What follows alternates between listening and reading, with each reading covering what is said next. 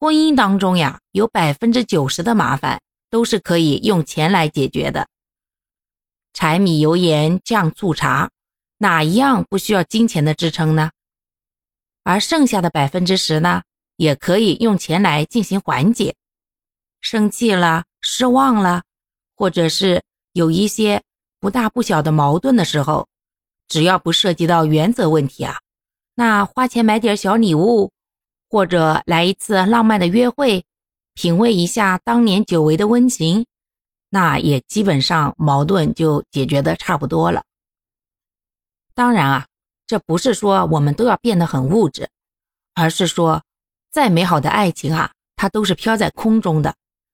而如果想要落地生根，就变成了婚姻，而婚姻是需要以物质条件作为基础的。承诺和誓言这些东西呢，是在爱情里最廉价的东西。海誓山盟的时候，确实让人热血沸腾，那一刻，两颗心也确实是真心真意的。可是，现在什么东西都有保质期，更不要说承诺了。当年当日当时情，过了当日，就叫回忆了。所以啊。